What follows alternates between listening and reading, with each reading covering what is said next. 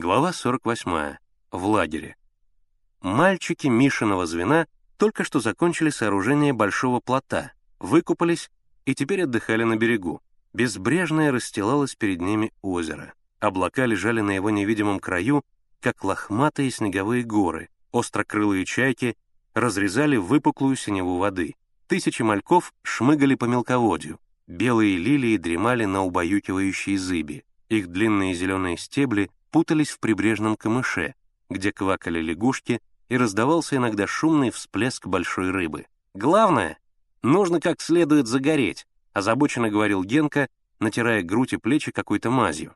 «Загар — первый признак здоровья. А ну, Мишка, натри мне спину, потом я тебе». Миша взял у Генки баночку, понюхал, брезгливо поморщился. «Ну и дрянь! Фу, много ты понимаешь. Это ореховое масло, первый сорт, а пахнет банка. Она из-под гуталина.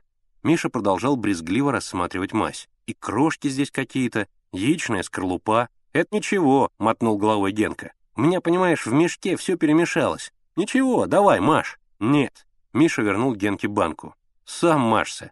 Я к ней притрагиваться не хочу. И не надо. Вот увидишь, к вечеру буду как бронза. Пошли, ребята, сказал Слава. Вон Коля идет. Мальчики пошли к лагерю, к разбитым на опушке леса серым остроугольным палаткам. В середине лагеря уже высилась мачта. Завтра утром будет торжественный подъем флага. Свежевскопанная и утоптанная ребячьими ногами земля вокруг мачты серым бугорком выделялась на опушке. Кругом земля была коричневая, в опавшей сосновой коре, желтых иглах и сухих потрескивающих ветках. Из-под крайней палатки доносились крики хлопотавших у костра девочек. Над костром на укрепленной на двух рогатках палке висели котелки. Запах подгоревшей каши быстро распространился по лагерю. «Чего они орут?» — сказал Генка. «Девчонки ничего не могут делать спокойно. Обязательно крик поднимут. Простое дело — кашу сварить. А они шумят, будто быка жарят». Из лесу вышел Коля, окруженный беспризорниками, теми, что уже регулярно ходили на отрядную площадку. Все они были в своих лохмотьях. Один только Коровин был обнажен до пояса. «Интересно, куда их Коля водил?» — думал Миша. Конечно, он увел их нарочно, пока лагерь устраивали. К работе они не привыкли, пока устраивался лагерь, они бы заскучали, а может быть и вовсе разбежались.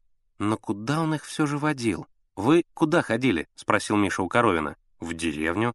«Зачем?» «Хлеба смотрели. Молодьбу». Он вздохнул. «Мы раньше тоже. И корова у нас была».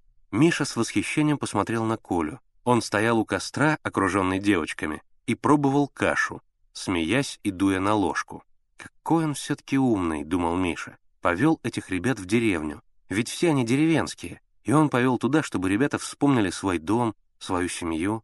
«Еще на станцию ходили», — продолжал Коровин. «Зачем? Дом там. Смотрели, как ребята живут. Ну, как у них? Хорошо? Ничего живут, подходяще. Свой огород имеют. И в детдом их нарочно повел», — подумал Миша. Миша подошел к костру. «Ну как я буду все делить?» — плачущим голосом говорила Зина Круглова. «Тут сто всяких продуктов. Никто не принес одинаковые. Вот», — она показала на разложенную возле костра провизию. «Котлет пять штук, селедок восемь, яиц двенадцать, мясо девять кусков, воблы четыре, крупы все разные». Она обиженно замолчала и вдруг расхохоталась. А второе звено рыбы наловила. Шестнадцать пескарей. Ее красное от жары лицо с маленьким вздернутым носиком стало совсем круглым. «Мелковато, рыбешка», — согласился Коля. «Ничего, пообедаем, только пальчики оближете».